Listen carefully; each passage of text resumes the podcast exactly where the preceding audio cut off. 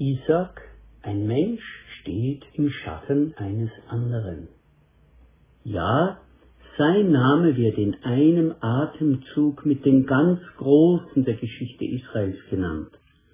Abraham, Isaac und Jakob, die Erzväter. Und der Gott Israel stellt sich feierlich mit Gott Abrahams, Isaaks und Jakobs, seinem Volk vor. Zudem ist Isaak der Sohn der Verheißung, der Abraham und Sarah als ein göttliches Schöpfungswunder im hohen Alter geschenkt wurde. Durch ihn soll die Berufung und die Verheißung weitergetragen und dereinst erfüllt werden. Doch bleibt sein aktives Handeln eigentümlich blass. Er wird aus der einen Richtung überstrahlt von seinem alles überragenden Vater Abraham, selbst das eine gravierende Versagen, dass Isaac seine Frau Rebekka vor einem lokalen Stadtkönig als seine Schwester ausgibt und der sie zur Frau nehmen will, kennen wir in doppelter Ausführung von Abraham. Aus der anderen Richtung wird Isaac fast verdeckt von seinem skandalumwitterten Sohn Jakob. Von dem weiß man viel Neues, Aufregendes und Empörendes zu berichten. Aber Isaac selbst ist gutmütig, denn er wird von seiner Frau Rebekka und seinem Sohn Jakob arg hintergangen. Isaac setzt fort, was sein Vater als Pionier begonnen hat und trägt das Erbe in die nächste Generation weiter. Er ist demnach ein gutes Beispiel für viele Söhne und Töchter, die sein Schicksal mit ihm teilen. Verglichen mit dem Vater oder der Mutter bleiben sie blasse Figuren. Es kann ein belastendes Schicksal sein, ein Leben lang im Schatten eines anderen zu stehen, des Bruders, der Schwester, einer bekannten Persönlichkeit, eines Prominenten, eines allseits Beliebten, eines Unterhalters. Leicht fühlt man sich dann benachteiligt und um die eigenständige Bedeutung seines Lebens und seiner Leistung gebracht. Über Isaaks Seelenleben erfahren wir wenig.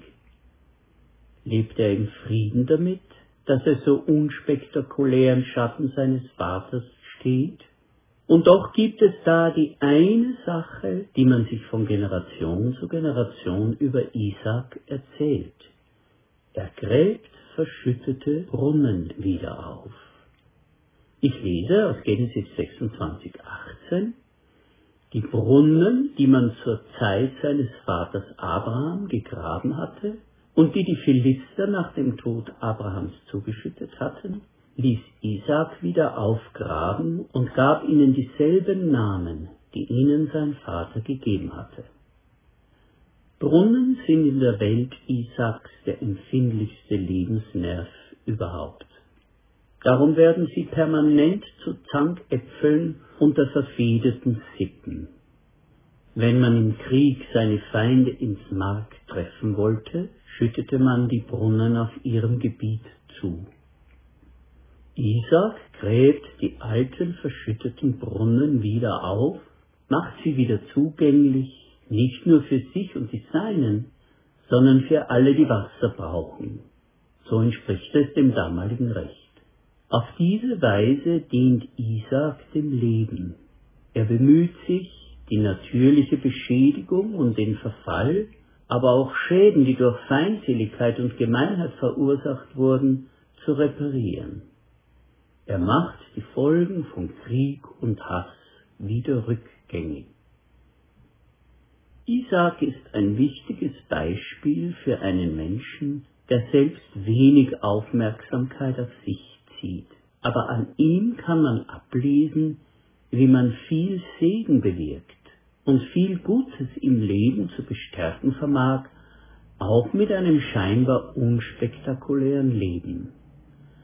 Gott braucht eine große Zahl vermeintlich unbedeutender Männer und Frauen, die sich im Kleinen dem Leben widmen und für versöhnliche Kontinuität stehen.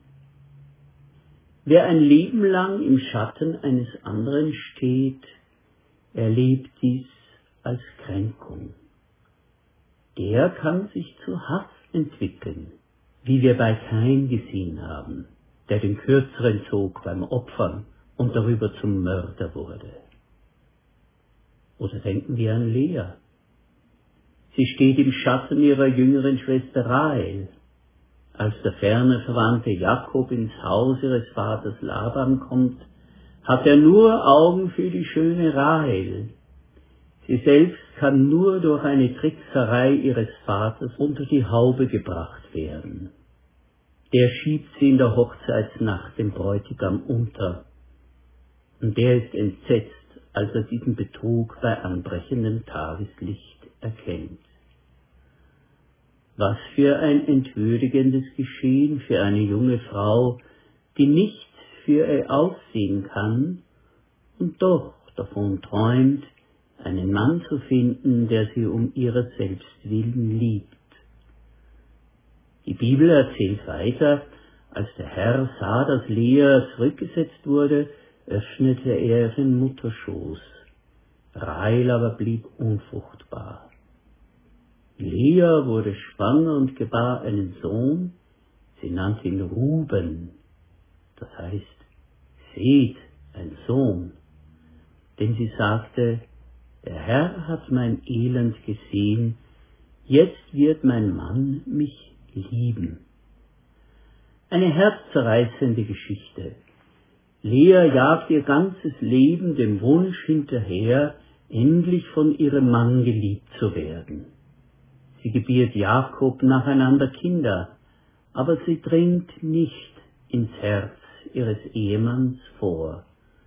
Was sie auch tut, sie steht immer im Schatten ihrer jüngeren Schwester.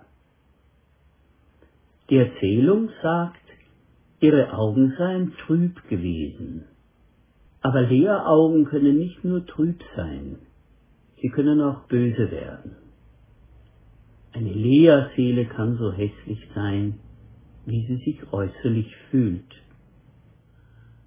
Doch da sind noch andere Beispiele in der Bibel von Menschen, die im Schatten anderer stehen. Barnabas, der erste Missionspartner des Apostels Paulus, der bescheiden im Hintergrund bleibt und doch als Seelsorger, als Tröster und Ermutiger, wie sein Ehrenname besagt, auf einer anderen Ebene große und wertvolle Dinge bewirkt. Wir kennen die Erzählung aus der Apostelgeschichte, wie er geduldig den jungen Johannes Markus aus der Sackgasse seines Versagens und Scheiterns in der Missionsarbeit herausführt. Oder denken wir an Timotheus, den Begleiter des Paulus. Er hat zwei Seiten an sich. Auf der einen Seite ist er ängstlich und unsicher. Es fällt ihm schwer, sich gegen Widerstand durchzusetzen und fühlt sich im Gemeindedienst zu jung und zu schwach. Eigentlich steht er nicht gern im Rampenlicht. Doch auf der anderen Seite ist Timotheus jemand, den Paulus wie keinen anderen schätzt und braucht. Hören wir, wie Paulus ihn den Philippern vorstellt. Philipper 2, 18 bis 22. Ich hoffe, dass ich Timotheus bald zu euch senden werde, damit ich auch erfrischt und aufgerichtet werde, wenn ich erfahre, wie es um euch steht denn ich habe keinen, der so ganz meines Sinnes ist, der so herzlich für euch sorgen wird.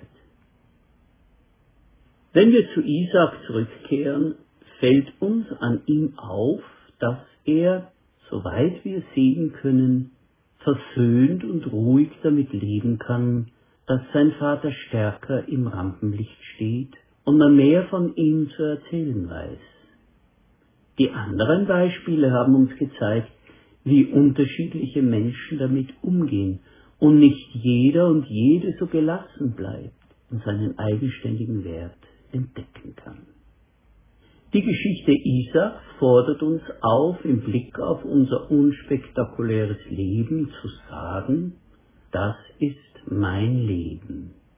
Es ist das einzige Leben, das mir gegeben ist, um etwas daraus zu machen.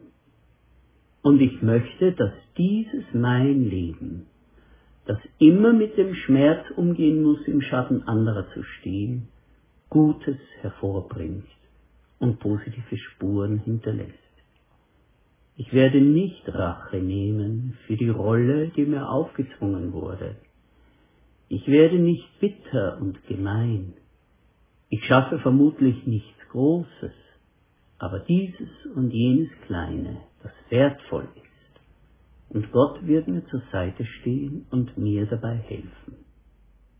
Ja, in Gottes Geschichte erzählt man auch von solchen, die im Schatten anderer stehen.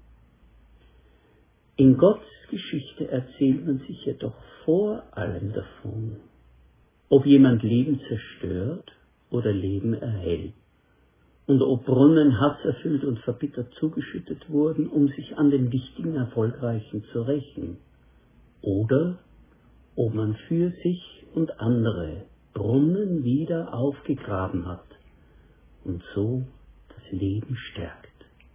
Darauf kommt alles an. Amen.